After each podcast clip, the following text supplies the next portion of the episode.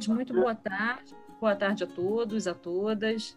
É com muito prazer que eu anuncio, né, mais uma, a gente dá início a mais uma palestra do nosso ciclo, do nosso projeto, né, é, que foi desenvolvido aqui no Departamento de Psicologia, uh, o nosso ciclo de palestras, né, pensando em temas associados ao Covid.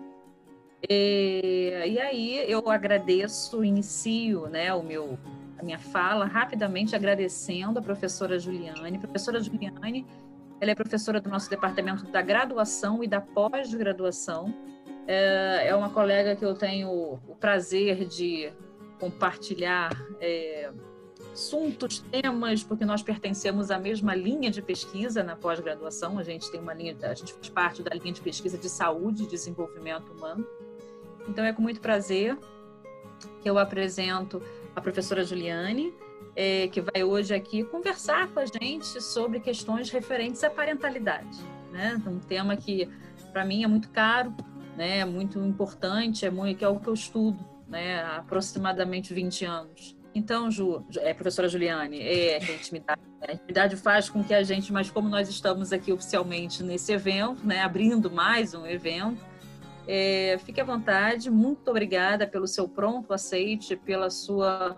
Quando a gente lançou o projeto, né? A professora Juliane foi junto com um grupo né, de professores, ela também prontamente é, se prontificou a, participar do projeto, já pensou num tempo. Muito obrigada, Ju. É, e fique à vontade, tá? Agora você está aqui é, tranquila, serena, né?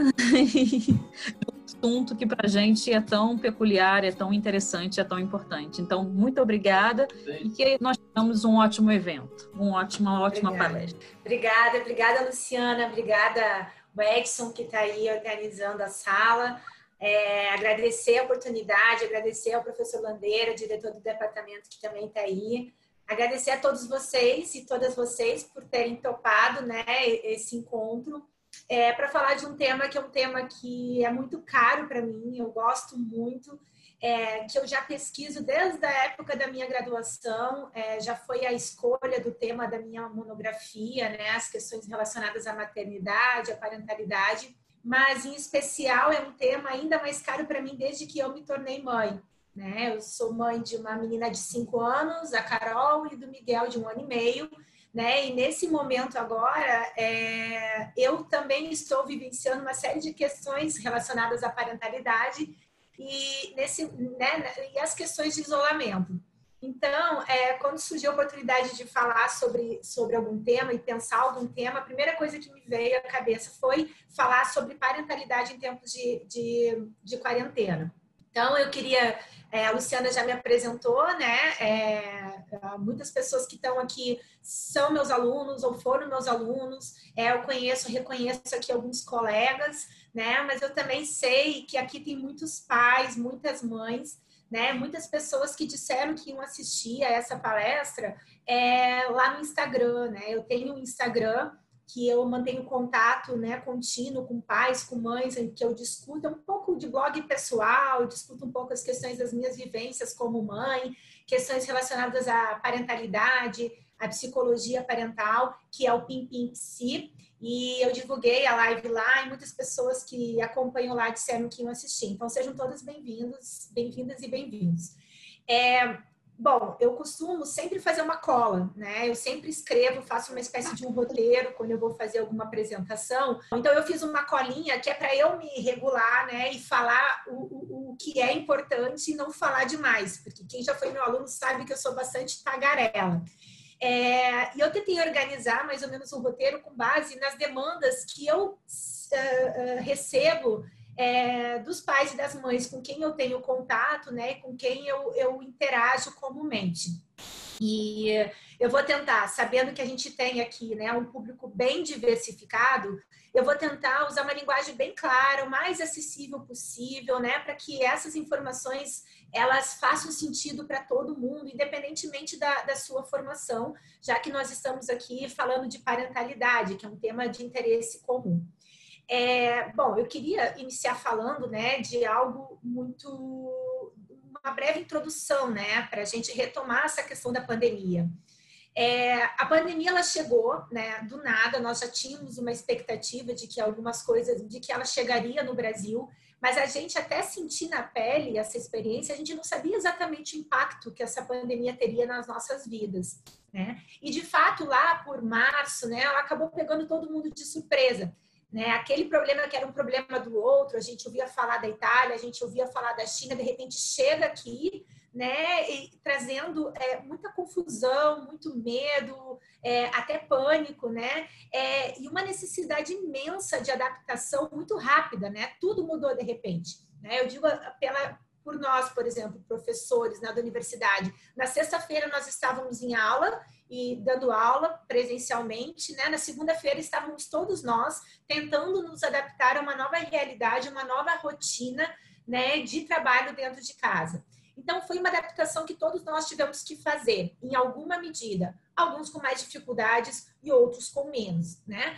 É, e assim como um estágio de luto, né? Quando a gente fala de luto, quando a gente perde uma pessoa querida, a gente perde um animalzinho que a gente ama, né? A gente passa por um processo de aceitação, de compreensão, de assimilação, né? É, é, dessa perda né? Nesse processo de pandemia, de isolamento, nós também tivemos, estamos tendo que elaborar muitos lutos né, diários.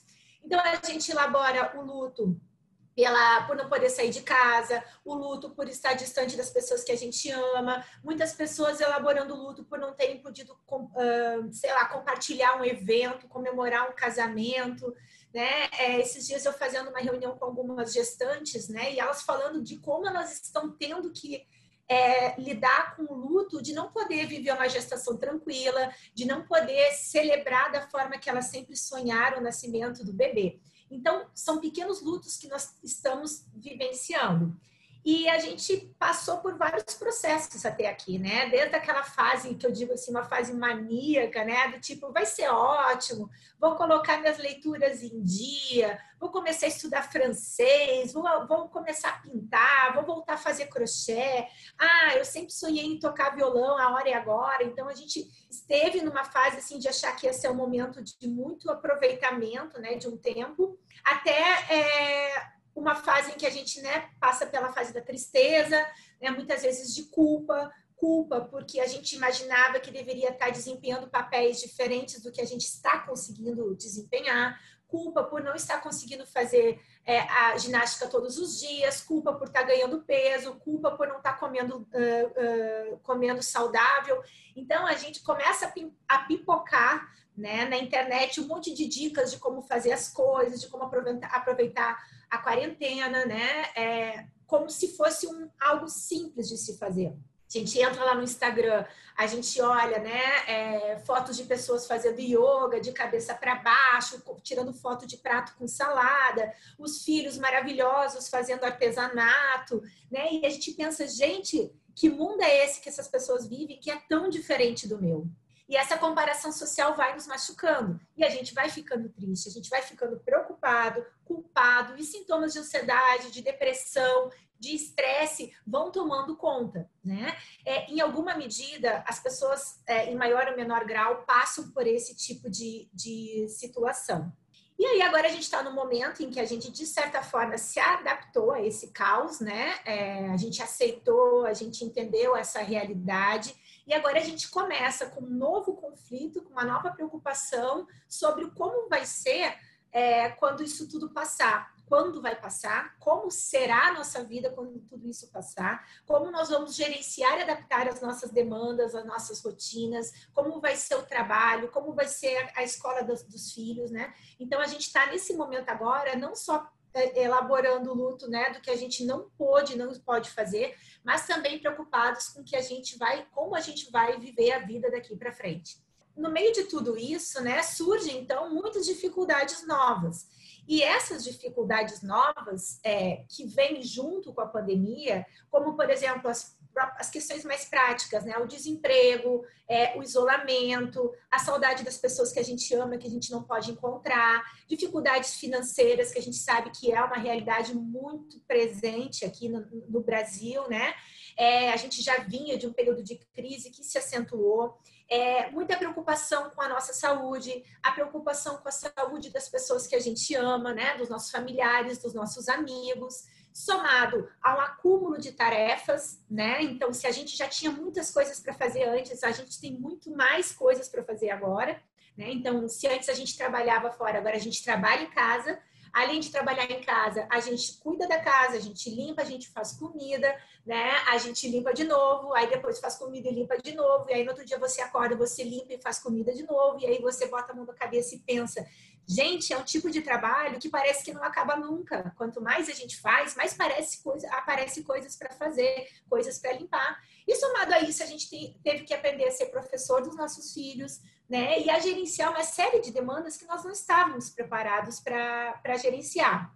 Então, essas dificuldades novas, elas impactam, elas impactam bastante, né? Elas nos trazem sofrimentos, elas fazem a gente reavaliar uma série de questões na nossa vida e ela também, é, essas questões, elas se somam a dificuldades que sempre existiram. Então, não existe ninguém que tenha entrado nesse período de, de pandemia com tudo 100% funcionando bem na sua vida. Né? Então, as dificuldades que antes existiam e se somam agora às novas dificuldades da pandemia, elas vão é, se potencializando. Bom, então, se eu não tinha um bom relacionamento com meu esposo, com a minha esposa, né? Se eu não tinha é, uma boa, um bom relacionamento com os meus filhos, isso é, se acentuou, né? Essas dificuldades se acentuaram nesse momento que estamos, a grande maioria das pessoas, né, confinadas, e mesmo aquelas que não estão totalmente isoladas juntas, né, no mesmo ambiente, é, o convívio ele está mais intensificado, né? Então, é, por conta de tudo isso, as relações elas foram muito impactadas é, em função dessa situação da pandemia, né? Principalmente as relações mais íntimas, por exemplo, casamento. Né? O casamento é um exemplo de, de uma relação né, dentro do ambiente familiar, de, de, um, de, um, sistema, de um subsistema, né, que foi fortemente impactado né, de alguma forma. Algumas pessoas relatam: nossa, é, eu voltei a conversar com meu marido, eu voltei a conversar com a minha namorada, fazia muito tempo que a gente não parava para assistir um filme, mas também a gente ouve muitos relatos do tipo. É, a gente tem brigado muito, tá muito difícil dividir as tarefas entre nós dois, eu me sinto sempre cansada, é, as demandas recaem muito sobre mim, é, os cuidados é, com os filhos não estão sendo divididos de forma justa, é, incompatibilidades de gênio, de rotina, de hábitos, né, que antes a gente conseguia de certa forma ir levando, né, mas que agora se tornam é, muito difíceis né? É, se antes era insuportável, era suportável é, determinados defeitos, determinadas dificuldades, né? Agora, no isolamento e num convívio mais intenso, a gente descobre que a gente não pode, não consegue mais jogar certas, certas dificuldades embaixo, embaixo do tapete. E a conjugalidade, ela é apenas uma, um sistema, um subsistema que sofre impacto né, dentro dessa, desse contexto que a gente vive. É, a parentalidade, ela também é um aspecto é, importante a se considerar. Né? E a gente tem aí, é, e a gente que estuda desenvolvimento, né, famílias e comportamento infantil, a gente sabe que as experiências que são vividas em um sistema, elas tendem a extrapolar para outros sistemas. Então, se existe uma dificuldade no subsistema conjugal, se existe uma dificuldade do casal, é, dependendo do nível de intensidade né, dessa, dessa, dessas dificuldades, o nível de conflito, isso tende, isso pode impactar na qualidade da relação que esses pais estabelecem com os seus filhos. Existe um conceito técnico que se chama em inglês, né, spillover, ou seja, essa extrapolação, né, quando as dificuldades que acontecem numa relação específica dentro da família acabam interferindo, né, numa outra, numa outra relação, num outro sistema. Então, uma família, na família, é tudo muito interligado. Né? As pessoas convivem dentro de um mesmo sistema, né? de modo que a experiência de um impacta a experiência de outro, né? E as relações elas são muito são muito próximas. E em relação é, à parentalidade, é, a gente vive uma situação, né? A grande maioria das pessoas muito comum, que é são as crianças em casa, né? Full time, É, espaços muitas vezes pequenos, né? São espaços que não foram pensados estruturados para acomodar uma família grande, por exemplo, ou com crianças 24 horas, né? Sem nenhuma possibilidade de, de sair, de se entreter, de fazer outras coisas na rua, né? Crianças que precisam seguir estudando, né? Que, que requerem essa demanda e essa exigência da gente, né? É, e isso tudo vai, vai se somando, né? A gente vai pensando em, em tijolinhos, né? De dificuldades que vão se somando. É, e eu, eu costumo dizer para os pais uma frase, né? Que, que é mais ou menos assim: se aquilo que a gente vivia antes, né? As dificuldades que a gente se sentia antes, ela, elas eram cantadas na nossa cabeça em voz baixa, agora elas cantam, as dificuldades cantam com o microfone ligado no amplificador. Então não é mais possível a gente não ouvi-las. Né? Mesmo que a gente queira e a gente coloque o dedo no ouvido, a gente continua ouvindo. Elas se tornam mais presentes, né? onipresentes na nossa vida. E aí, no meio de tudo isso, e as crianças, né? É, eu costumo sempre dizer que as crianças, elas são é, uma representação do ambiente familiar. É, a forma como as crianças lidam e vivenciam as experiências, né? É, elas isso tem muita relação com a forma como nós pais vivenciamos as nossas próprias questões e a forma como a gente, é, as nossas estratégias de enfrentamento em relação às dificuldades que, que a gente encontra. É, as crianças, eu costumo usar um termo que eu digo que as crianças são muito porosas, né? Ou seja, elas trocam muito conosco e elas recebem muito captam muito as coisas que estão acontecendo no, no entorno. Né? Então, é, elas perguntam, elas questionam, né? elas querem saber, elas muitas vezes não aceitam qualquer tipo de resposta, elas reagem, né? elas sofrem e elas sentem também é, as dificuldades né? dentro de, um, de uma outra forma de operar, dentro de uma outra concepção de mundo, dentro de uma outra forma de entender os problemas, né? Mas elas também estão sofrendo e vivenciando uma série de dificuldades que são é, é, é, associadas a esse período de, de isolamento. Eu tenho visto muitos pais se queixando, por exemplo, de que as crianças estão estressadas. Né? As crianças estão muito estressadas. E aí eu pergunto: e vocês? Estão muito estressados? Aí as crianças estão é, é, muito desanimadas, né? reclamando muito. E vocês? Pais estão reclamando muito, né? De que forma é, vocês pais ou nós pais estamos atuando, né? E nos comportando dentro de casa e lidando com essa situação, de que forma estamos servindo de modelo, de modelos para os nossos filhos nesse momento. E é um momento em que nós temos muitas demandas, né? A gente é, vive numa situação que a maioria de nós estamos precisando trabalhar, né? É, muitos trabalhando em home office né? E, e, no primeiro momento existia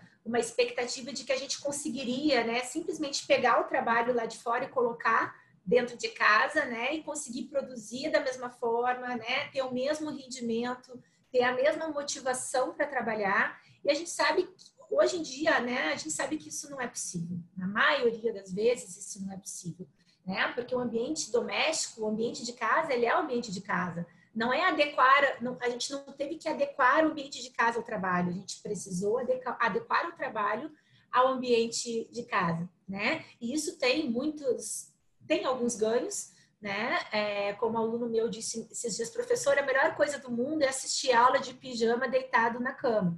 Tem alguns ganhos para algumas pessoas que têm um estilo mais fechado, que têm menos necessidade de socialização é, de repente isso foi mais positivo, mas tem pessoas que estão extremamente desestimuladas, desmotivadas, né, é, repensando inclusive as suas próprias atividades, porque não tem a mesma motivação para trabalhar ou para estudar, né, dentro de casa, que precisam mais de socialização, precisam encontrar mais as pessoas, né, precisam conversar, precisam vivenciar o ambiente externo, que não estão podendo fazer isso nesse momento. E as crianças não é, com as crianças não, não, não é nada diferente, né? Então, os pais muitas vezes se queixam que os filhos estão, é, estão desmotivados para o aprendizado, né? É, a professora conecta lá no, no, na aula pelo, pelo vídeo e a criança não quer ficar, né? Ou não, ou fica de braço cruzado, com cara emburrada e não interage com a professora ou com os colegas. Então, são algumas das queixas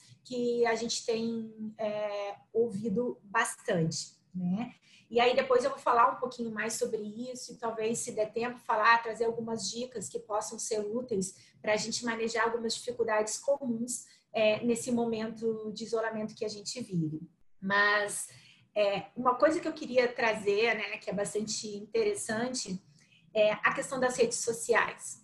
Eu que sigo muitos perfis, por exemplo, no Instagram, sobre parentalidade, né, maternidade, relacionamento pais e filhos, é, e eu não sei se essa experiência é compartilhada com vocês, mas como a gente vê é, modelos perfeitos de parentalidade, né? É, perfis mostrando o exercício perfeito da parentalidade. Então, você tem que fazer isso, não pode fazer aquilo, né? É, e a gente vai uh, uh, uh, vivenciando um fenômeno que a psicologia social estuda muito, que é chamado de comparação social, né? É a gente se comparar, né, com aquilo que o outro faz, né? E aquilo com base naquilo que a gente julga ser importante ou necessário fazer, né? A gente estereotipa um modelo né, nesse caso específico de como ser mãe, de como ser pai, e a gente se esforça para seguir esses modelos,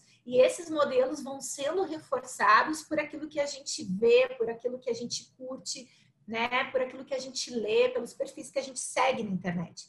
E isso vai fazendo muitas vezes muito mal, porque afinal, poxa vida, aquela mãe trabalha fora e uh, trabalha em casa, né? E mesmo assim ela tem tempo para fazer artesanato com seus filhos todos os dias.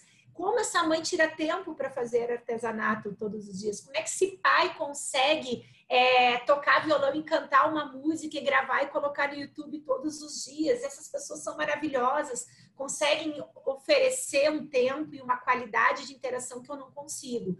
E aí vem a culpa, né? Vem a frustração, vem é, sentimentos de tristeza, né? a autoestima muitas vezes fragilizada né? E a gente entra num ciclo vicioso que essa sensação, né? Essa preocupação, ela vem, é, é, ela nos causa mal, né? E a gente vai se tornando cada vez mais impactado por essas informações que a gente busca é, na internet. Então, é, TV não pode, porque deixa a criança com a cabeça quadrada. TV vai deixar a criança hipotônica. A criança não pode ficar na frente dos eletrônicos. E aí eu estou estressada, eu preciso responder um e-mail de trabalho, eu coloco meu filho na frente do tablet. Culpa, né? É, o celular para jogar o joguinho enquanto eu termino o almoço. Culpa. Criança não fez a tarefa direito. Culpa que tipo de mãe de pai sou eu que não estou conseguindo estimular meu filho para o aprendizado? Né? É, preparou comida saudável? Não. Ah, hoje foi só um macarrão, só fritei um macarrão na, na, na manteiga, estava sem paciência, estava sem tempo. Já faz uns dois, três dias que eu não consigo colocar um legume, uma verdura no prato do meu filho. Culpa. E assim a gente vai minando né, é, essa, essa experiência né, é, e essa, essa relação pela própria experiência da pandemia já é difícil, parentar dentro de um ritmo normal de vida já é complexo demais, né? E aí a gente vai é, somando mais tijolinhos nessas dificuldades é, que a gente vivencia. E eu sempre costumo dizer assim, a gente vive num, num momento de pandemia que nós precisamos sobreviver. Né? Acho que estamos todos nós no momento de, né, todas as pessoas que estão se cuidando, né, que estão usando, adotando os métodos adequados de higiene, de cuidado, de proteção para si, para sua família, tá todo mundo com um grande intuito de se proteger, né, e proteger as pessoas que amam para que a gente possa sobreviver a tudo isso, né? Só que eu costumo dizer, muitas vezes a gente esquece que a gente não, além da gente sobreviver, né? A gente precisa também é, passar por isso de uma forma uh, não tão difícil, né? Na verdade, a gente pode tentar, a gente pode fazer esse esforço é, para que ao final dessa experiência de isolamento, ao final dessa pandemia, nós estejamos bem, né, do ponto de vista é, emocional, afetivo, é, cognitivo, né, que a nossa saúde mental não tenha sido tão impactada, né, é, e as nossas relações também não tenham sofrido um impacto negativo é, desnecessário. A gente sabe que algum impacto, em alguma medida, vai acontecer, é, vai ter, todo, não, não há como passar imune a essa experiência, né, uma experiência de um significado imensurável na vida de todo mundo, né? Mas nós precisamos também cuidar da nossa saúde mental, cuidar das nossas relações, né? É, Para além dos nossos cuidados, né? Com a saúde física. E aí, assim, é, se eu pudesse tentar resumir, assim, em palavras, né? É, quais são os aspectos importantes, né? Quais são as palavras que me vêm à cabeça quando eu penso nessa experiência que a gente está vivendo agora? Eu acho que quando a gente fala de parentalidade, a gente precisa falar de humanidade, né? É, a gente se preocupa muito em ser humano é, com os outros, com as demandas dos outros, com as necessidades dos outros, e muitas vezes a gente esquece né, de ser generoso conosco.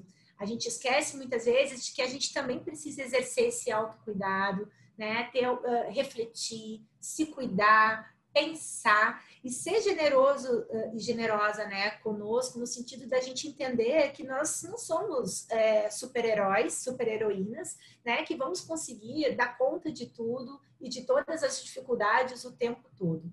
Se permitir ser frágil, se permitir errar, né, não amplificar os problemas que já existem, né, mas conseguir dar uma dimensão real. Então, se os meus filhos estão com ou com uma determinada dificuldade, se nesse momento eles não estão conseguindo juntar as vogais, o A com I, o O com U, né? É, o que, que de que forma eu posso lidar com isso? De que forma eu posso interpretar essa experiência? né? Sem me cobrar por não estar conseguindo exercer adequadamente o meu papel, me culpabilizando por de repente não estar conseguindo ensinar meu filho adequadamente, né? Ou me preocupando em excesso sobre como o impacto que isso vai ter na vida do meu filho no futuro, né? E, e tentar olhar isso com mais generosidade, né? É normal as crianças não estarem tão motivadas nesse momento. Nós não temos, a grande maioria de nós, formação pedagógica para ensinar, para alfabetizar, né? De modo que se essas dificuldades estão presentes, talvez o que a gente precise fazer é aceitar, né? Ter paciência, né? persistência e, e entender que é uma fase. Uma outra coisa que os pais dizem muito assim, é, eu estou me sentindo muito culpado, muito culpada por deixar meu filho assistir TV de manhã enquanto eu preparo o almoço ou quando eu preciso trabalhar. E, e uma coisa que, que eu gosto muito de dizer é: nós estamos numa situação atípica. Eu não diria isso para os pais e para as mães é, se a gente não tivesse nesse momento uh, tão difícil, né, é, que a gente está vivendo agora. Mas nesse momento, e isso talvez seja muito mais uma opinião pessoal, emocional do que propriamente técnica, né? Mas eu, eu digo para as pessoas assim, tá tudo bem. É, essa experiência uh, da, da, da, né? Esse, esse período de pandemia, ele não vai definir você, ele não define seu caráter, ele não define a sua qualidade como pai como mãe, e ele não vai definir o tipo de pessoa que seu filho ou sua filha vai ser. Então, é, antes deixar o seu filho ou sua filha assistindo um pouco de TV ou jogando um joguinho no tablet, no celular, do que é, agir de forma radical, né? não deixando ele ter acesso a esses eletrônicos e precisar trabalhar e fazer outras coisas e ficar extremamente estressado, extremamente irritado, né? não conseguir ter uma boa interação, chegar no final do dia é, de cabelo em pé, né, de tal modo que isso impacte é, de uma forma muito mais negativa essa relação e esse desenvolvimento do que o eletrônico, a televisão é, propriamente dito. Então, a importância de ser flexível, né, a importância é, de é, conseguir tentar relaxar, né, ser generoso, olhar é, não só para o outro, mas para nós mesmos nesse, nesse momento, né? E e, e, acreditar que isso é um momento, né, que isso vai passar. A gente vê aí muitas outras situações de outros contextos em que a flexibilidade já está acontecendo, as pessoas aos poucos vão retomando o ritmo é, normal, né, dentro de uma outra realidade, dentro de uma outra normalidade, mas as pessoas estão aos, poucos retomando, né, as suas atividades de lazer, seu trabalho fora de casa, né, a escola, e a gente vai, isso vai acontecer também, né, e nós precisamos até lá segurar mais um pouquinho, ter um pouquinho mais de paciência, né, que isso tudo vai passar. Eu coloquei ontem, eu fiz algumas perguntas, né, eu compilei algumas é, perguntas que as pessoas me, me, disseram assim, ah, Juliane, quem sabe amanhã você fala sobre isso, né? E aí eu anotei algumas coisas aqui que alguns pais e mães trouxeram para mim e talvez é, possa ser interessante para vocês também. Então, uma pessoa me disse assim, ah, Juliane, quem sabe você fala, meu filho não fica sozinho nunca. Né? Eu tenho um filho pequeno de, de quatro anos e ele não faz nada sozinho. Ele precisa o tempo todo de mim ou do pai é, ajudando, fazendo. Então, é, eu não consigo ter tempo para mim para nada. E eu me sinto culpada, né, de dizer, é, de incentivar ele a ficar sozinho. Parece que eu me sinto no dever de ter que ficar com meu filho o tempo todo. E, e, eu, e eu fiquei pensando sobre isso, né? E, e esses tempos eu fiz uma outra live em que eu até comentei, quando a gente era criança, quando eu era criança, eu me lembro que nós é, tínhamos como crianças muito tempo para ficar sozinho. Né? Eu lembro dos meus pais, a gente lembra dos pais adultos, do seu mundo de adultos, interagindo, conversando, fazendo suas coisas, e a gente, criança, tinha que se virar, a gente tinha que se divertir, a gente tinha que brincar, arrumar o que fazer. Né? E hoje existe uma, uma certa hipervigilância né, é, é, dessas crianças. Então, a impressão que a gente tem como pais é que a gente tem que estar dando assistência o tempo todo, né? E não é só das coisas práticas, do tipo ajudar a comer, se vestir, né? Alcançar alguma coisa que a criança não consegue, não consegue pegar, mas a impressão é que a gente tem que suprir essa demanda o tempo todo de, de interação. E isso é impossível, né? E além de não ser impossível, além de ser impossível e de ser extremamente cansativo, né? Isso está longe de ser algo necessariamente positivo para essas crianças. Né? É, as crianças elas precisam saber lidar com o tédio, elas precisam saber ficar sozinhas, né? E entender é, que ficar sozinha também é importante, que esse momento de, de recolhimento, né? De, de, de brincar sozinha, é, de não ter um adulto interagindo com elas é extremamente importante. Quem tem irmãos, né? Crianças que têm irmãos, né? Pais, famílias com mais de um filho, a importância dessas crianças poderem interagir esses irmãos poderem interagir sem atuação do pai e da mãe, intervenção dos pais, né, no sentido de que essas crianças elas possam construir uma relação de irmãos, né, sem essa presença desse, desse pai ou dessa mãe, desses cuidadores adultos, né? A importância dessas crianças vivenciarem o tédio para que esse tédio permita que essas crianças vivenciem e estimulem a sua criatividade, né? É, é por meio do tédio né, do não ter nada para fazer, que essa criança vai criar, que essa criança vai aprender a construir histórias, que vai poder é, aprender a contar consigo mesma, né, sem aquela falsa crença de que os pais vão estar ali o tempo todo como se fossem recreadores, né, provendo, provendo, provendo entretenimento o tempo todo. Então, é, é aquela velha a, a, questão que eu trouxe inicialmente, né? Da mãe que disse: Eu não aguento mais fazer artesanato. Né? Você não precisa fazer artesanato o tempo todo, você não precisa ter uma agenda de atividades lúdicas, interessantes e divertidas o tempo todo. Né? A criança precisa, é importante para o desenvolvimento dela, cognitivo, né, socioemocional, que essa criança aprenda a contar com ela mesma. Aprenda a estar só e aprenda a lidar com o tédio, buscando estratégias para que ela mesma possa é, é, fazer esse tédio passar. É, uma outra questão importante é, é assim: eu não aguento mais brigar com os meus filhos, né? Eles fazem coisas erradas o tempo todo. E, e aí, uma dica que eu dou é: respira, né? É, a gente dentro de casa, né? Às vezes é, eu me lembro que tinha uma colega que dizia assim: segunda-feira, agora eu vou descansar, porque no final de semana tudo que eu faço tudo que eu menos faço é descansar, né? Porque eu né, tenho, tinha, três filhos e é uma rotina muito louca. Da hora que acorda, da hora que dorme, é dando conta das demandas das crianças. Chega na segunda-feira, eu chego no trabalho, é onde eu finalmente consigo é, desopilar. E, e aí, é, uma outra mãe disse assim: é, e, e, e nesse período de pandemia, a gente tem brigado muito. Briga porque suja o sofá, briga porque uh, quebrou um, um objeto de, de, decoração, briga porque jogou comida no chão, porque e aí eu, eu digo, bom, é, se já era difícil para você né, lidar com essas questões é, no sábado e domingo, num período de pandemia, 24 por 24 horas juntos, eu imagino que isso realmente deve estar sendo ainda mais difícil para você,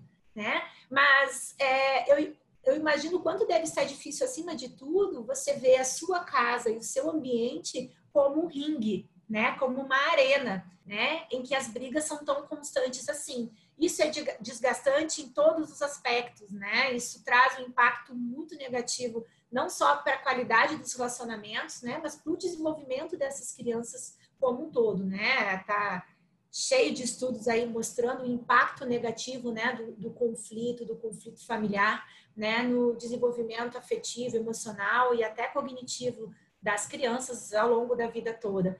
Então, de que forma minimizar essas situações de conflito? Né? Eu acho que um bom exercício que a gente pode fazer é todo dia, quando uma situação acontece, né, que, que nos tira do eixo, que nos deixa nervoso, é pensar: vale a pena comprar essa briga? Quais são as brigas? Quais são as situações em que vale a pena uma intervenção nossa? Né? Nem todas necessariamente a gente precisa brigar, nem todas a gente precisa bater de frente. Eu estou falando aqui muito de criança, mas quem tem filhos adolescentes, né, é uma outra realidade, porque esses adolescentes eles questionam mais, eles questionam regras, eles questionam autoridade, né? Os conflitos eles são mais muitas vezes mais intensos e mais frequentes, né? E a gente tem que ter essa capacidade de avaliar, né? De avaliar é, se vale a pena é, uma, uma, discussão, se vale a pena uma intervenção naquele momento, se realmente aquele significado que a gente está atribuindo a uma conduta dos nossos filhos, ela é realmente, se realmente faz sentido isso que a gente está pensando. Né? Se aquela criança, por exemplo, respondeu mal porque ela realmente quer nos agredir ou se porque ela está querendo comunicar alguma coisa, está querendo manifestar algum descontentamento. Muitas vezes a gente tende a qualificar né, as atitudes das crianças com a nossa cabeça de adultos, né, com o nosso pensamento de adultos. Então, a criança está sendo mal educada, a criança está sendo ingrata, né, a criança não está entendendo as nossas dificuldades. Só que se a gente colocar né, as coisas sobre uma outra perspectiva, muitas vezes a gente vê que não existe essa intencionalidade né? De, de fazer mal, de agredir, de desrespeitar, que muitas vezes a gente acredita que tem. Então, é, essa outra pergunta que tinha me trazido, até nem sei se a pessoa está aqui, eu imagino que, tá, que esteja, né? É, eu acho que, que saber, né? Ter essa capacidade de respirar fundo, é, eu acho que ir olhar assim, de uma perspectiva mais ampla o que de fato é um problema. Né? Muitas vezes a gente acha que uma determinada, né, um, um sofá riscado de caneta é um problema, mas às vezes a gente se afasta um pouco, respira, se distancia e consegue ver que isso é algo muito pequeno diante de uma série de outras questões e dificuldades que existem por aí. Né? Então, a gente poder fazer essa avaliação de forma contínua para poder realmente dar, atribuir uh, uh, ao problema a dimensão que ele de fato é, tem. E aí, uma, uma outra coisa né, que, que que algumas pessoas me, me trouxeram, né, sobre a questão de como lidar com a situação da, da pandemia, né, com as crianças. E aí eu, eu teria, assim, N coisas para falar, N sugestões para trazer, é, dicas é, de atividades que a gente pode fazer, né, para trabalhar com a criança os seus sentimentos, mas é, uma questão bastante importante é, é, é sobre como lidar com as emoções né? A importância da gente validar é, essas dificuldades que as crianças estão vivenciando, né? Deixar que essas crianças falem, deixar que as crianças se expressem, né? É, validar esses sentimentos, validar essas emoções, porque é, muitas vezes a gente tende a superestimar as nossas dificuldades e subestimar as preocupações que as crianças estão tendo nesse momento. E elas também estão preocupadas, elas também estão é, sofrendo, né, ao seu modo, muitas vezes atribuindo significados bastante diferentes, né, para todas essas experiências, mas elas também sofrem, né? Então, poder exercer a escuta, se colocar diante da criança de forma empática, dizer para a criança que a gente entende, né? Pedir para que essa criança fale sobre como ela está se sentindo, poder dar espaço para que essas dificuldades sejam comunicadas. Isso é muito importante. E como é que a gente consegue fazer isso? A gente só consegue fazer isso se nós estivermos em condições de poder entrar em contato com as nossas próprias dificuldades. Né? Se a gente não consegue lidar com isso, a gente também não vai conseguir comunicar isso é, para as crianças. Então, é, validar sentimentos, isso é algo bastante importante, né? Uma dica que eu tenho dado para os pais e eu tenho recebido um retorno super positivo é a ideia de pensar estratégias lúdicas para que a criança consiga é, entrar em contato com as suas emoções, né? É, e com as suas é, dificuldades e com as suas uh, questões. Então, uma dica legal, assim, que eu tenho recebido um bom feedback, é construir com a criança um emocionário. Então, vocês já devem ter ouvido falar, principalmente quem é da área da psicologia, é, que existe aí para comprar emocionários, né? Que existe é, categorizações de cor, de forma, né? É, explicações sobre os diferentes tipos de emoções que uma pessoa pode sentir. Mas a gente pode aproximar essa experiência da, do mundo da criança, né? E construir um emocionário junto com a criança. Como a gente faz isso? lápis, papel, é, lápis de cor, canetinha, giz de cera, né? E ir conversando com a criança para que ela vá contando que sentimentos e emoções ela reconhece e como ela imagina que esses sentimentos sejam. E aí a gente pode ir compilando e juntando e fazendo um emocionário que é da própria criança. Então, aqui em casa, por exemplo, com a minha filha, né? Eu pergunto para ela, filha, como é que você está se sentindo hoje? Ela nomeia as emoções dela por cor. Ah, hoje eu tô triste, então hoje eu acho que eu tô azul, eu tô cinza, eu tô cor de rosa, né? Então a gente, ela, né, na cabecinha dela, ela escolheu atribuir cores aos sentimentos e às emoções, né? Então a gente trabalha dentro dessa perspectiva de cor. E existem outras formas de fazer. É, e assim a criança ela vai construindo junto com você, é um trabalho conjunto, né? Extremamente interativo em que vocês vão dialogando, a criança vai falando sobre como ela está se sentindo diante de tudo, né? E ela vai se reconhecendo, né, por meio desse material gráfico é, que ela vai produzindo.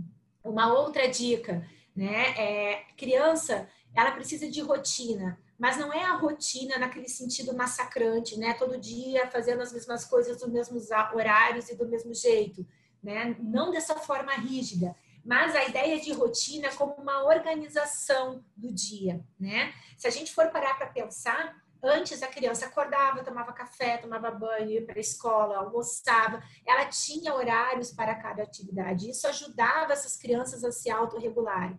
Né? Então, é importante também nesse momento, na medida do possível e da realidade de cada família, a gente poder organizar esse dia, né, da criança, é, para que ela entenda que existe horário para dormir, que existe horário para jantar, almoçar, tomar o café da manhã, que existe horário da, da lição, né, e existe também o dia de semana, o final de semana, né, isso uh, costuma ajudar bastante. E aí uma outra dica que é bacana fazer com a criança uma espécie de um planner, né, ou um calendário semanal. Né? A gente fez essa experiência aqui em casa, foi bem bacana. A gente montou um planner né? e a gente recortou várias figurinhas indicando cada uma das coisas é, que a gente faz durante o dia. Então, uma escova de dente, um pratinho de comida, um livrinho para indicar a hora da escola. Então, de segunda a domingo, quais são as atividades que a criança faz? Né? Então, isso também é uma estratégia lúdica de poder conversar sobre esse sobre essa nova rotina que as crianças estão precisando é, viver. E aí, bom, gente, eu ficaria aqui assim. Eu sei que tem que ter espaço para perguntas, né? É, a Amanda já está aí, acho que, compilando algumas perguntas. Eu teria muitas outras dicas para dar sobre algumas estratégias para homeschooling, né? Para como é, preparar a criança é, para o aprendizado, né? Mais do que ensinar nesse momento, é estimular esse interesse por continuar aprendendo algumas estratégias de como lidar com a questão do, do home office, né, e crianças, é, como lidar com as questões do luto, né, do luto é, nesse momento, como conversar sobre o luto com crianças. E, bom, né, é, eu acho que meu tempo já, já esgotou. Não sei, Edson, me diga se eu já falei demais. Viu? Se eu não tivesse feito colinha, teria, sabe-se lá como teria conseguido organizar meu pensamento. Mas é um tema que eu gosto muito, eu tenho muito, muita paixão por falar sobre isso. E por mim eu ficaria aqui mais uma hora, duas horas falando com vocês, mas eu tenho certeza é, que a gente vai ter outras oportunidades também. É, o nosso departamento está muito, muito, muito engajado no sentido de poder prover encontros é, como esses, né, que são importantes para todos nós. E eu fico à disposição agora para as perguntas.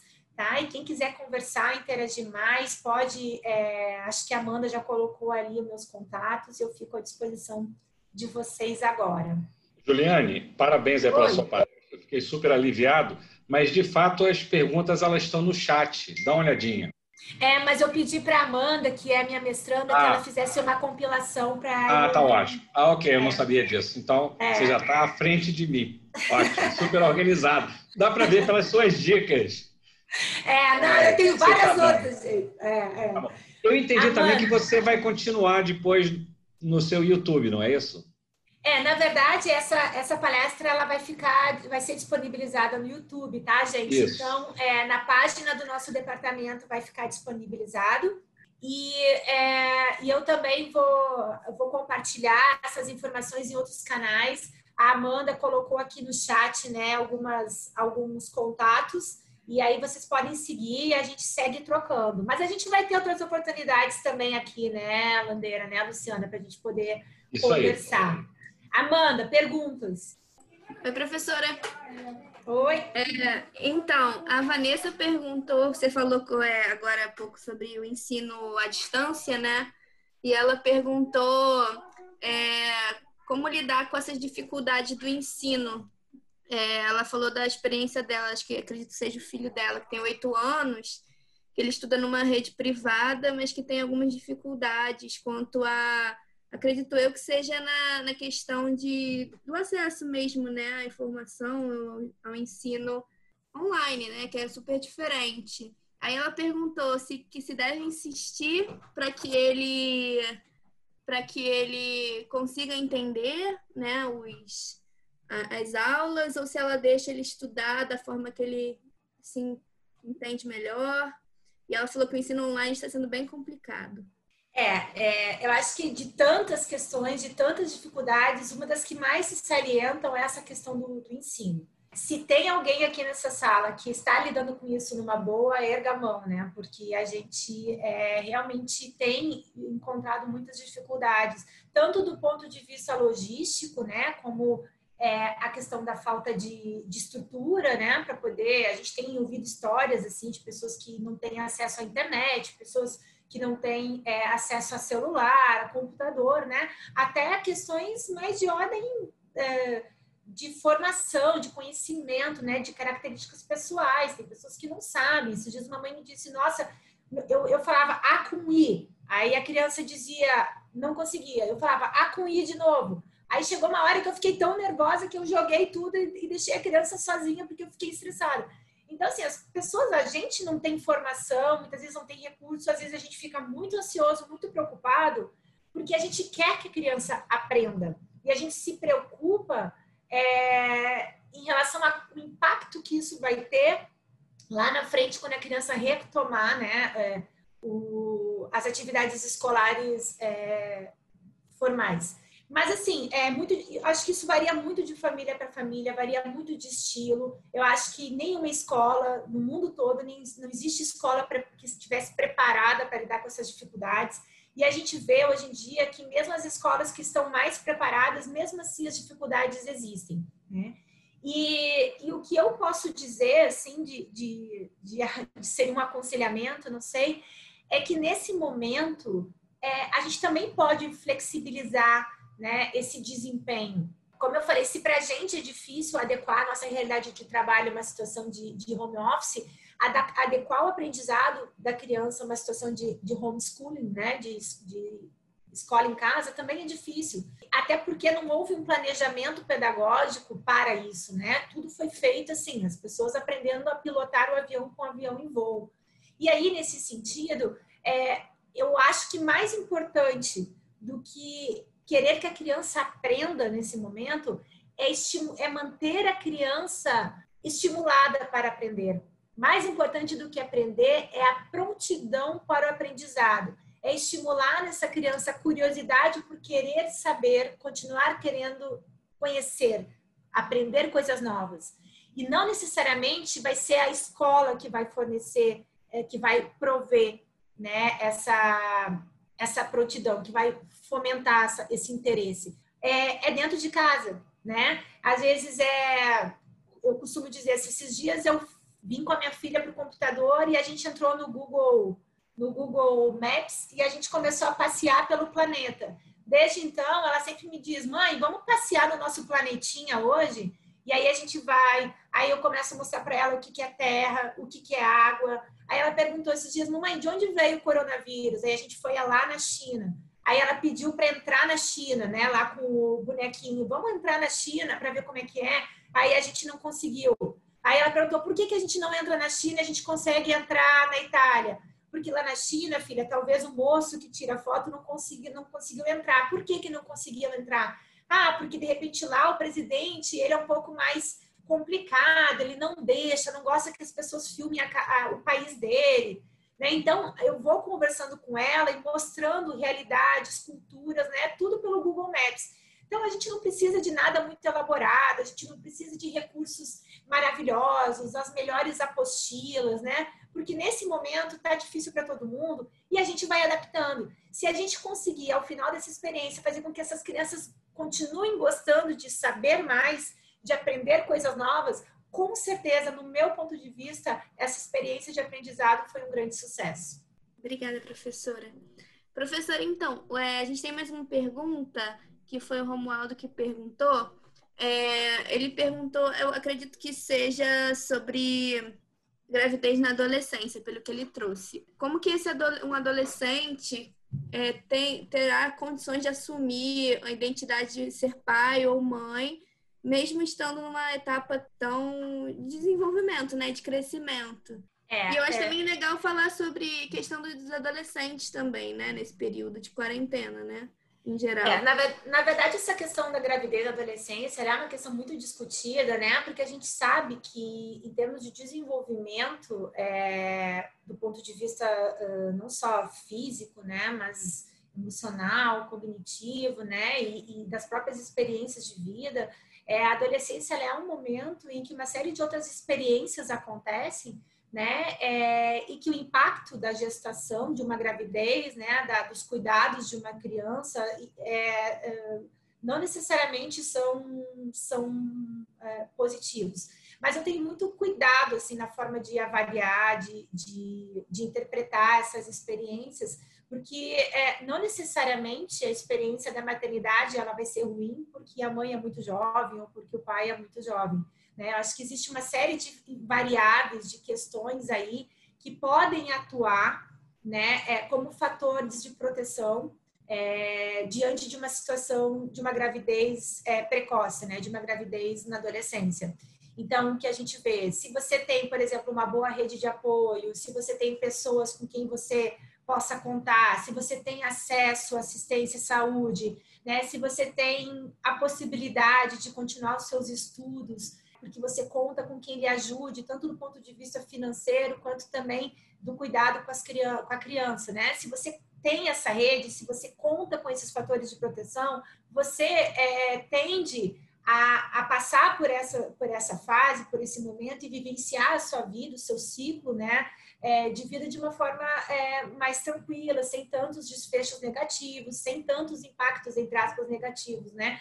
Então, olhar a gravidez na adolescência isoladamente é bastante complicado, porque eu conheço mães que tiveram filhos jovens e que, mesmo com todas as dificuldades, conseguiram estudar, conseguiram se formar, conseguiram ter uma vida plena, né?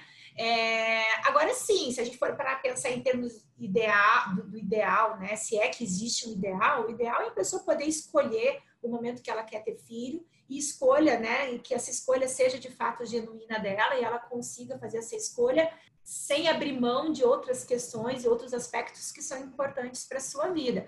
Né? E, e, agora, a pergunta mais pontual, né? Como essa pessoa vai fazer, né? Em sendo mãe adolescente, pai adolescente, é, como essa pessoa vai fazer para vivenciar é, essa parentalidade, eu acho que vai depender de todos esses fatores, né? Que não são só individuais, né? Mas que são, acima de tudo, contextuais. Eu acho que existe uma palavra-chave, um termo que, que para mim, ele é crucial quando se fala de parentalidade, que é rede de apoio. Se você tem rede de apoio, você passa por qualquer evento de vida adverso de uma forma muito mais tranquila. E quando eu estou falando de rede de apoio, eu não estou falando só do, do, do, pai, né, da, da família, da, né, dessa, das pessoas próximas é, dentro desse microsistema que pode te ajudar, mas eu estou falando das instituições, eu estou falando das políticas públicas, né, eu estou falando de uma, de uma série de outras questões, uma perspectiva mais macro, que precisam atuar né, para que essa experiência ela seja o mais positiva possível. Em relação a esse complemento, né, da questão da, da, da adolescência, né? Geralmente eu, eu acabei que direcionei minha fala mais para questões da família, né, da infância, mas a adolescência, é, talvez assim, o que eu tenho percebido é que os pais de filhos adolescentes estão passando por mais dificuldades do que as crianças menores, né, do que quem tem filhos pequenos. Por quê? Porque as crianças pequenas quando os pais explicam, né, os pais por serem referências, né, é, de mundo para essas crianças, se os pais dizem que essas crianças, por exemplo, elas não podem descer para o play, para o parquinho, as crianças podem até não gostar, mas elas aceitam, né? É, essa figura de autoridade desses pais, ela é menos questionada do que no caso do, dos adolescentes, né? É uma realidade bastante diferente em que o confronto ele é mais frequente, né? Justamente porque esses adolescentes eles questionam mais. Tá, mas por que, que eu não posso sair? Por que, que lá na casa do fulano, fulaninho já pode ir para a praia e eu não posso, né? É... E aí eu, eu, eu, eu, costumo dizer, né, que a gente poder pensar assim, é, poder montar com esses com esses adolescentes uma agenda positiva, né?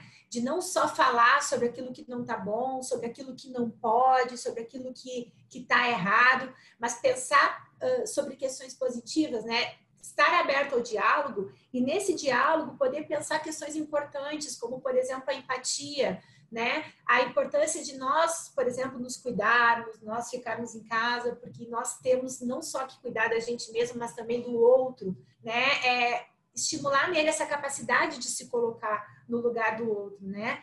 Conversar sobre compaixão, né? E também dar espaço para que eles possam falar, né? Dizer de que forma isso está batendo neles, né? Quais são as principais dificuldades que eles estão vivenciando nesse momento, né? E como família, de que forma a gente pode se ajudar, né? Para que essas dificuldades possam ser é, uh, enfrentadas de uma forma mais positiva, né? Eu acho que poder entender esse adolescente como parte dessa família, que não é, ele não é o problema nessa família, né? Mas ele é parte dessa família e juntos todos, né? É, podemos cada um com as suas né, demandas e com seus papéis, todos nós juntos podemos pensar como lidar melhor com essa situação e como e podemos nos ajudar mutuamente né, para que podemos, possamos passar por isso juntos da melhor forma possível, né? Essa é muito, é, é, eu acredito muito na importância dessa hierarquia, né, de papéis na relação de pais e filhos, né? É, existe uma relação, esses filhos precisam reconhecer nesses pais pessoas que lhe transmitam segurança, né? E esses esses adolescentes precisam entender que esses pais estão num lugar que é diferente do deles e que por mais amigos que sejamos, né, nós temos papéis diferentes nesse ambiente familiar. E eles precisam confiar na, na gente, né, e acreditar que nós estamos ali é, pilotando o barco da melhor forma que a gente pode, né, que não é perfeita, né, e que nós vamos errar, mas que nós somos os pais, nós somos as, as mães e nós estamos comandando esse barco. E, estabelecer uma relação hierárquica é diferente de truculência né, de autoritarismo. É mostrar que estamos comandando o barco, mas que há espaço para diálogo, há espaço para escuta, que as opiniões de todos são levadas em consideração, né, que está todo mundo fazendo o possível para que todo mundo fique o melhor possível. Acho que dentro desse desse é, desse clima, né, eu acho que a gente consegue lidar com as coisas da melhor forma. Obrigada, professora. É, a gente tem pessoas também perguntando se você poderia dar dicas é, de é, home office com crianças em casa, de como é, lidar melhor com o home office e também com a, o ensino à distância, visto que tem muitas mães e pais fazendo faculdade também. Lidando com essas questões, né, de ter crianças pequenas, tem pessoas falando que tem adolescentes em casa e tem idosos, assim como você falou no início, sobre que essas, essas dificuldades são potencializadas pela quarentena, né? Então, não sei se você tem alguma dica aí para dar de home office. Ah, bom, são, são muitas coisas numa pergunta só, né? Então, se eu deixar alguma coisa escapar, você, você retoma. Olha, gente, é, eu acho que o primeiro ponto é, como eu falei lá no, lá, lá no começo, né? É olhar para tudo isso de forma generosa e entender que a gente só pode fazer o possível. Né? E no momento que a gente entende que a gente está fazendo o possível, que a gente está dando o melhor possível, né? Mas que existe um tanto de outras coisas que a gente não pode dar conta, eu acho que isso é um bom começo. Certamente, nem todas as instituições são sensíveis dessa forma, nem todos os, os, os, os chefes né, e, e, patrões da vida fora sabem, estão sabendo lidar com humanidade né, é, nesse momento, mas é, entender que tudo mudou, né? E que a gente precisa se adaptar a essa nova rotina é extremamente necessário. Você não tem como, como eu falei lá no começo, não é pegar o trabalho que você fazia lá fora e trazer para dentro de casa e acreditar que vai ser tudo feito do mesmo jeito, né? Você está adaptando o trabalho à realidade da sua casa, né? E você está fazendo da melhor forma que você pode. E e isso significa o quê? Significa que você vai ter que interromper uma reunião, porque isso faz parte, você não está no seu escritório, você está dentro de casa. Vai ter momentos em que você vai estar tá trabalhando e você vai parar o que você está fazendo. Vai ter momentos que você vai atrasar uma resposta de e-mail. Então, é, a, a, as instituições elas têm um papel muito importante no sentido de poder acolher essas demandas, né? É, e juntos, como instituições, pensar em quais estratégias adotar para que esse trabalho seja feito de forma qualificada, né, mas que as pessoas consigam exercer as suas funções sem se massacrarem, sem um nível de sofrimento uh, uh, emocional desnecessário. E eu acho que a gente individualmente, né, é, e a gente vê que as, né, nem sempre as políticas públicas são favoráveis, né, a, a essas questões de direitos, né, trabalhistas, enfim, mas nós individualmente também podemos fazer o nosso papel de forma mais assertiva, no sentido de a gente também saber se posicionar, né, é, e colocar as nossas dificuldades, colocar as nossas demandas, negociar, né, é, flexibilizações em relação ao horário, em relação a prazos, né, nós como professores, nós discutimos isso incessantemente, né, de como tornar esse ambiente de aprendizado EAD de forma mais humana. Eu acho que isso é o nosso ponto de partida de todas as reuniões que a gente faz, assim, como poder fazer com que essa experiência ela, ela seja uma experiência de aprendizado bacana, né, e humana, né, e que ela possa é, ser é, acessível para todas as pessoas, em alguma medida, mesmo com as dificuldades. Que forma a gente pode diminuir essas dificuldades? Então, existe uma preocupação institucional. Né? E nós também precisamos cobrar, da mesma forma que os alunos questionam, nós, como pais, questionamos a forma como as escolas estão lidando com o aprendizado das crianças. É, acho que todos nós podemos é, também nos colocarmos nesse papel mais assertivo em relação àquilo que é preciso fazer e aquilo que nós podemos fazer. Outra coisa, se a criança passa aqui atrás, né? Se você tá, de repente, esses dias eu estava dando uma aula e a minha filha chamou pedindo para. Ela, ela, tinha ido no banheiro e disse: Mãe, acabei. O que, que eu vou fazer? Eu tive que pedir licença e dizer: A minha filha está precisando de mim agora. E eu tive que ir até lá, né? E as pessoas precisam entender que isso tudo faz parte desse momento que a gente vive, né? Esse as crianças transitando, né, a buzina do lado de fora, o barulho do vizinho, isso tudo faz parte dessa nova realidade e tá tudo bem se assim. Acho que se a gente flexibilizar, se a gente for mais humano também de entender essa nova configuração, talvez a gente também consiga ser mais leve para lidar com essa nova rotina. Obrigada, professora. Acho que tem uma pergunta aqui sobre é, o vício em eletrônicos, né? É, no isolamento é, das crianças que veem esses jogos como fuga dessa falta do que fazer, né? Então acho que a pergunta é meio como lidar com esse com essa facilidade dos, dos eletrônicos, né? Lançar a mão, assim como você falou, que às vezes é importante a gente também abraçar isso um pouco, né? Para que também as crianças possam se sentir acolhidas e os pais também possam realizar suas tarefas, mas como lidar com essa questão do, do eletrônico ser a única saída para o tédio? É, é um assunto bem espinhoso, né? Porque eu fico aqui num duplo papel, né? Eu, eu sempre, eu sempre quando algum, alguém me faz uma pergunta, eu penso, hum, eu falo como mãe, falo como psicóloga sobre as duas, como é que eu junto as duas coisas, né? É, é um assunto bastante espinhoso, bastante complexo. É inegável, né? A gente tem aí, gente, um corpo de evidências científicas, empíricas, mostrando o impacto negativo do uso de eletrônicos, né, do uso exagerado de eletrônicos é, no desenvolvimento é, cognitivo e socioemocional é, das crianças, com vários desdobramentos. E que existe, e que esse impacto ele é mediado por outras questões, né? E a gente tem também a questão da idade, a se considerar que quanto mais nova criança for, estiver exposta aos eletrônicos e quanto maior for esse tempo, tende a ser mais nocivo para o seu desenvolvimento. Por outro lado, existe uma série de variáveis que vão moderar, vão mediar essa relação. Não é uma relação causal direta. Ficou tantas horas na internet, o resultado necessariamente é esse. A gente tem uma série de variáveis aí moderando, como, por exemplo, o tipo de conteúdo que, que a criança acessa, é, de que forma esse conteúdo é acessado, em que momentos, né? E qual é a função né, desses, desses eletrônicos naquela dinâmica daquelas relações, daquela família.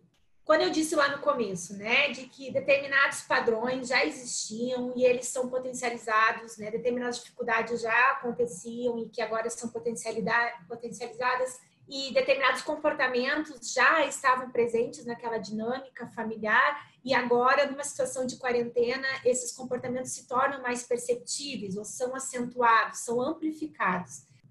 Não era incomum a gente ir num restaurante, né? E a gente é, ver numa, numa mesa três crianças sentadas no meio de adultos, cada uma no seu celular jogando com zero interação com as outras pessoas da mesa. Então, muito provavelmente, essa família, né, é, que já colocava, cujo eletrônico já tinha um papel ali central né, nessa convivência, isso não vai ser diferente agora. Provavelmente são aquelas é, crianças que vão provavelmente estar mais conectadas também nesse momento de, de pandemia. E outra coisa, essas crianças que muito provavelmente eram aquelas crianças que ficavam mais tempo na internet, no tablet, no videogame, também são aquelas crianças que desenvolveram menos estratégias para buscar, para se entreter, para se divertir de outras formas. Então, se a criança desenvolver um script de que ela pensa, bom, estou entediada, não tenho nada para fazer, qual é a minha única forma de diversão? É um jogo no é um videogame, por exemplo.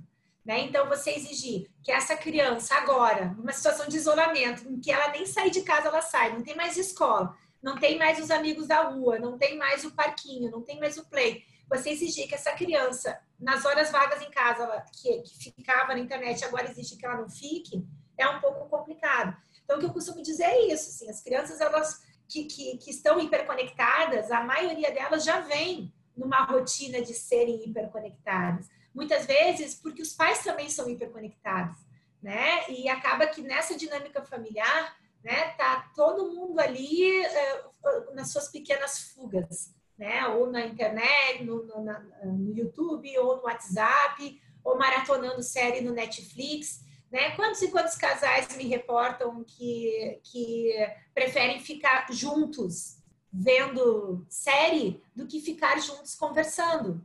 Porque no momento que eu estou junto com o meu esposo, com a minha esposa, com meu namorado, enfim, com meu parceiro, minha parceira, vendo, maratonando série, eu estou do lado dele, mas eu não estou interagindo. A televisão está mediando a nossa relação ali, né? Não é uma relação de, de não é uma comunicação direta. Então, é, esses recursos, eles estão a serviço de alguma coisa. Eu acho que isso é uma reflexão que cada pai, cada mãe precisa fazer. É, qual é o papel que o eletrônico faz na minha família? A serviço de que está o celular na minha casa? E a partir disso, pensar em como flexibilizar, como estabelecer limites, mas para isso poder ser efetivo, e para qualquer limite, é, qualquer negociação fazer sentido, inclusive para a criança, ela precisa fazer sentido para os pais. Para fazer sentido para os pais, é preciso entender o sentido, o significado que esses eletrônicos estão tendo na família é, de cada um. É, só mais uma última perguntinha. É se você pode dar alguma, alguma dica de livro sobre parentalidade. Eu falei aqui nos comentários, dei a dica do sobre comunicação não violenta, que é como falar para seu filho ouvir e como ouvir para seu filho falar. Não é específico de psicologia, mas é legal. Eu queria saber de você se você tem alguma dica. Olha, gente, eu vou, eu tenho, eu tenho muitos, muitas dicas, mas agora nesse momento eu não lembro nenhuma específica. Mas assim, a gente tem hoje em dia a gente tem recursos lúdicos e tem livros é, diversos para trabalhar todos os, os, tipos de tema, né? Tem livros para trabalhar questões de luto. A gente tem é, uma coleção que agora eu estou tentando me lembrar, né? A gente tem uma coleção muito bacana que fala sobre gratidão. É, é, gratidão, amor. Então é uma série em que cada um desses volumes eles trabalham é, com algumas é, com alguns, algumas questões específicas. Então, por que, que eu sou grato? Por que, que é importante ser grato? Aí outro volume é o que é o amor? Por que, que é importante ser uh, o amor? Né? Existe uma outra coleção que fala o que fazer se alguém morre, o que fazer quando alguém não está bem, o que fazer se você está muito preocupado.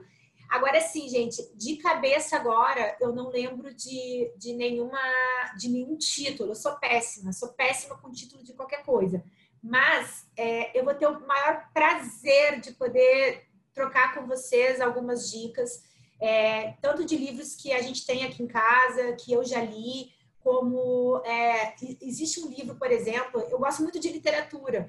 E aqui em casa eu acabo lendo muito mais, é, usando muito mais livros de literatura que discutem alguns temas de forma indireta do que livros é, que são específicos desenvolvidos para trabalhar em psicoterapia.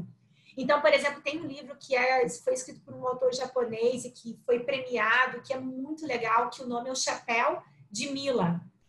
O Chapéu de Mila. E ele conta a história de uma criança que não tinha dinheiro para comprar um chapéu. E aí é, o vendedor é, uh, cria um chapéu imaginário na cabeça dela, né, para que ela possa voltar para casa com aquele chapéu. Então, ela não tinha dinheiro, ela deu um dinheiro imaginário e o vendedor deu um chapéu imaginário para ela e ela vai para casa com aquele chapéu imaginário. E é um, é um livro super bacana é, para trabalhar a questão da importância da imaginação, a importância da criatividade e do quanto você, por meio dos seus pensamentos, né, você consegue é, é, pensar, imaginar, criar, né, sair daquele mundo, daquela realidade e, e, e né, enfim, e, e ir para outros lugares, né? Que você para qualquer lugar que você quiser por meio da imaginação, do quanto a imaginação ela é rica, né? Então é um exemplo é, de um livro que, que me ocorreu agora, né? E, e assim tem vários outros livros bacanas que, que, que eu, lá no, no, no meu Instagram pessoal que é o Pim Psi, que eu acho que a Amanda já colocou, pode colocar aí de novo. Eu, eu trouxe várias já dicas bem legais assim de, de livros e se vocês quiserem algum outro, vocês me perguntam algum outro livro específico, eu posso eu posso indicar para vocês. Queria agradecer, professora, agradecer todo mundo que esteve até o final com a gente. Acho que o professor Landeira vai dar uma palavrinha também. Então, primeiro eu quero dizer que eu fiquei muito aliviado enquanto pai. Excelente palestra. A gente sempre tenta, né, melhor e a gente sabe que isso é muito difícil. Então, extremamente esclarecedor, Juliane. Você é uma professora extremamente didática que demonstrou essa capacidade na apresentação de hoje com um público ah, extremamente variado. Parabéns. Muitas dicas interessantes, algumas delas eu vou até aproveitar. Quero agradecer a sua aluna, Amanda Padilha. Foi uma excelente ideia ter uma pessoa próxima a você para organizar as perguntas, isso facilitou muito. Ah, quero agradecer ao Edson Molinari, que é o responsável por esse projeto. Então, mais uma vez, Juliane, show de bola. Em nome do departamento, a gente quer agradecer a sua participação. Ah, mande um abraço para o Bruno. Não sei se ele está aí. Bruno é tá. o marido da Juliane, uma pessoa também. Está cuidando das crianças, para eu poder dar palestra. Isso, tá bem? E agradecer ao público que esteve presente até agora. A gente chegou a ter quase 70 pessoas. Parabéns, Juliane, foi muito bem divulgado. Já fui lá no seu Instagram também. Já Tá bem? Mais uma vez, obrigado. Um Obrigado, beijo, gente. Excelente beijo, palestra. gente. Obrigada. Fiquem bem. Obrigado.